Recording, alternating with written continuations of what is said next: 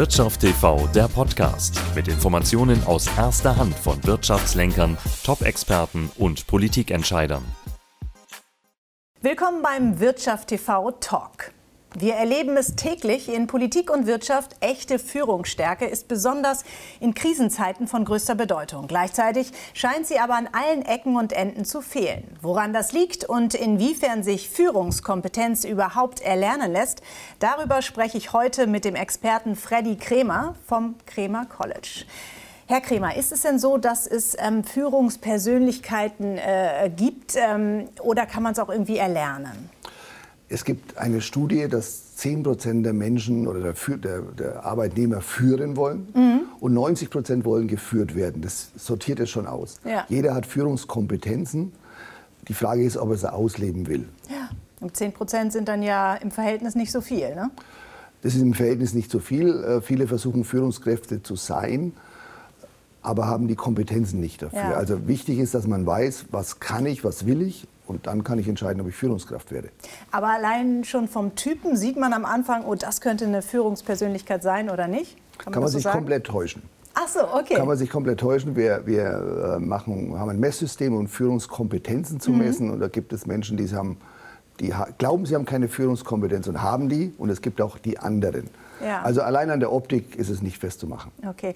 Was für Voraussetzungen sind denn optimal, um Menschen führen zu können? Was würden Sie sagen? Also der erste Schritt ist mal, man braucht eine hohe eigene Motivation, mhm. also intrinsische Motivation, um irgendwas erreichen zu wollen. Und der zweite Schritt ist, lernen zu wollen. Mhm. Also als Führungskraft in der heutigen Zeit musst du dich permanent weiterentwickeln. Es reicht also nicht, irgendwann mal was gelernt zu haben und es gut zu machen, sondern mhm. permanent immer wieder dran zu bleiben. Ja. Auf alle Fälle. Wie genau äh, können denn Ihrer Erfahrung nach Führungskräfte ihre eigenen Kompetenzen einschätzen? Was meinen Sie? Das geht auch wieder wissenschaftlich. Also wir haben uns immer auf die Wissenschaft zurückgezogen, auch weil jeder glaubt, dass er Fähigkeiten hat. Äh, die Frage ist, welche braucht er mhm. und welche hat er. Und es mhm. geht heute nicht darum, Schwächen zu verbessern, sondern eher Stärken zu verstärken. Und auf das gehen wir auch, herauszufinden, äh, was sind die Stärken einer Führungskraft und wie setzt er die in dem jeweiligen Beruf auch ein. Mhm. Aber was meinen Sie, wie schätzt sich ähm, ein Einzelner ein? Ist das so, ähm, Sie sagen gerade, es gibt wissenschaftliche äh, Werte, wo Sie das messen können. Ist das auch wirklich so ähm, gleich dem, äh, wie man sich einschätzt? Ja, wir, wir, haben das, wir fragen das nach jedem Test auch jeder Person ab. Wie viel Prozent von dem, was er jetzt gehört hat, glaubt er, dass er selbst ist? Und da ja. ist er immer bei 80 bis 90 Prozent. Oh, okay. Also die Einschätzung ist schon ganz gut. Ja. Die Frage ist nur, welche Kompetenzen dann wieder gut sind. Und darauf muss er sich spezialisieren. Mhm. Es gibt ja nun sehr charismatische Führer, die aber nicht unbedingt äh, große Erfolge für das Unternehmen ähm, äh, darbringen. Was, was zählt noch dazu? Also man muss charismatisch sein, was noch? Also Charisma ist schon mal nicht schlecht. Mhm. Heute ist wichtig, dass man resilienzfähig ist. Ähm, die Welt ist sehr durcheinander gerade und Führungskräfte müssen heute immer wieder Orientierung geben. Ja. Sie müssen Empathie haben. Heute mhm. ist viel wichtiger, individuell zu führen, also nicht über einen grünen Klee alle gleich zu führen, sondern zu wissen, was braucht die Persönlichkeit mhm. ähm, und, und natürlich dieses Charisma als, als Führungskraft auch akzeptiert zu werden. Mhm. Aber es ist heute nicht das Einzige, was man braucht, sondern man braucht eben mehr. Was denn? Du brauchst heute Einfühlungsvermögen, Resilienz, du brauchst äh, die Fähigkeit, äh, immer wieder Sachen zu verändern. Wir sind in einem größten Change-Prozess der deutschen Wirtschaft oder der internationalen Wirtschaft.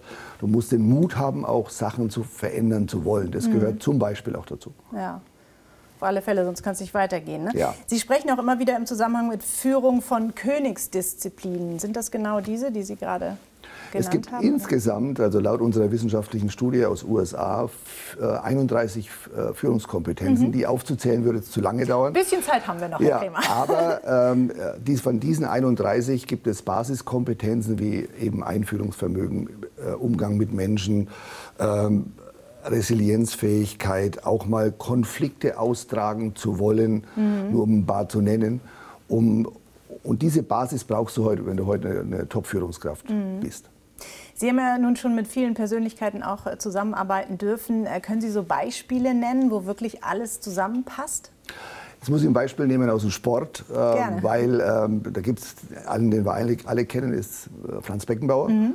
Ist zwar jetzt kein äh, Manager im eigentlichen Sinn mehr, aber Franz Beckenbauer war eine charismatische Persönlichkeit, aber auch jemand, der genau wusste, wo es hingeht. Also solche Persönlichkeiten sind sehr selten.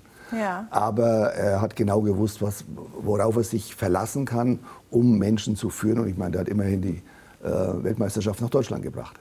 Also das ist wirklich so das A und O, äh, sich selber zu vertrauen, aber auch äh, wie viel Talent braucht es. Also man kann ja nicht alles nur wollen, äh, aber keine Kompetenz haben. Talent kann man, kann man natürlich auch, Talent ist viel Training äh, mhm. letztendlich, aber ich glaube, der Hauptpunkt einer Führungskraft ist, authentisch zu sein. Mhm. Viele versuchen, alle möglichen Tools zu nutzen, um eine Top-Führungskraft zu sein. Das gibt es mhm. eigentlich nicht, sondern du musst heute versuchen, authentisch zu sein. Also ich sage mal, wer im Leben eine Rolle spielt, spielt fürs Leben keine Rolle. Mhm. Und bei Führungskräften ist es genauso. Das heißt, okay. je mehr du bei dir selbst bleibst, desto besser ist es. Ja.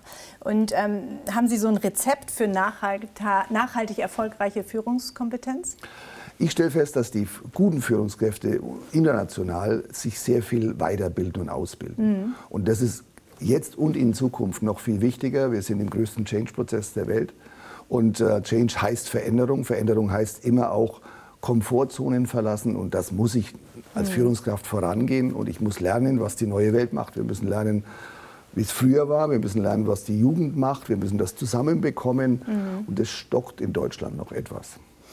Die Welt ist ja so schnell. Ne? Sie meinen, wir müssen da auch wirklich äh, mitgehen und immer an uns arbeiten, ähm, damit wir auch gut äh, das weitergeben können. Absolut. Also äh, nehmen wir wieder den Sport. Jede Sportart, die wir heute angucken im Fernsehen oder bei Turnieren, hat sich entwickelt und zwar sehr, sehr schnell. Ich komme aus dem Rennsport, mhm. da werden Rennautos innerhalb von Wochen weiterentwickelt und wenn mhm. ich mich als Fahrer nicht darauf einstellen würde, dann habe ich null Chance. Und im, im, Business ist es heute genauso. Die Welt ist so schnell geworden. Mhm.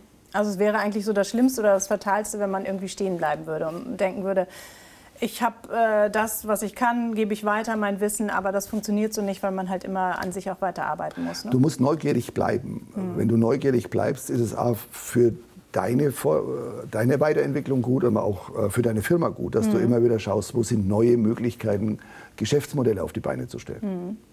Wo sehen Sie da die größten Chancen? Die größten Chancen ist äh, in, in, in der, also international das ganze Thema IT ist ein großes Thema. Das Thema äh, Lieferkettensysteme, gerade ein großes Thema. Wie schaffe ich die Möglichkeit, die Lieferketten wieder sicher zu machen? Also diese Globalisierung war nicht die beste Entscheidung. Da stecken Möglichkeiten drin, Geschäftsmodelle anders zu machen. Mhm. Viel ist natürlich auch in der Kommunikation. Also wie kommuniziere ich mit, mit Menschen? Ich habe jetzt vor kurzem äh, von der Firma Bosch gehört, die sagen, der, der Kühlschrank ist der beste Kommunikator. Das heißt, die legen alles auf einen Laptop, auf einen Kühlschrank und in Zukunft wird es einen Kühlschrank von Porsche umsonst geben, aber alles muss ich über diesen Kühlschrank bestellen. Spannende Geschichte. Wirklich. Das verändert uns komplett. Also Veränderung ist wirklich wichtig. Vielen Dank, Herr Krämer. Gerne. Das war der Wirtschaft TV Talk für heute.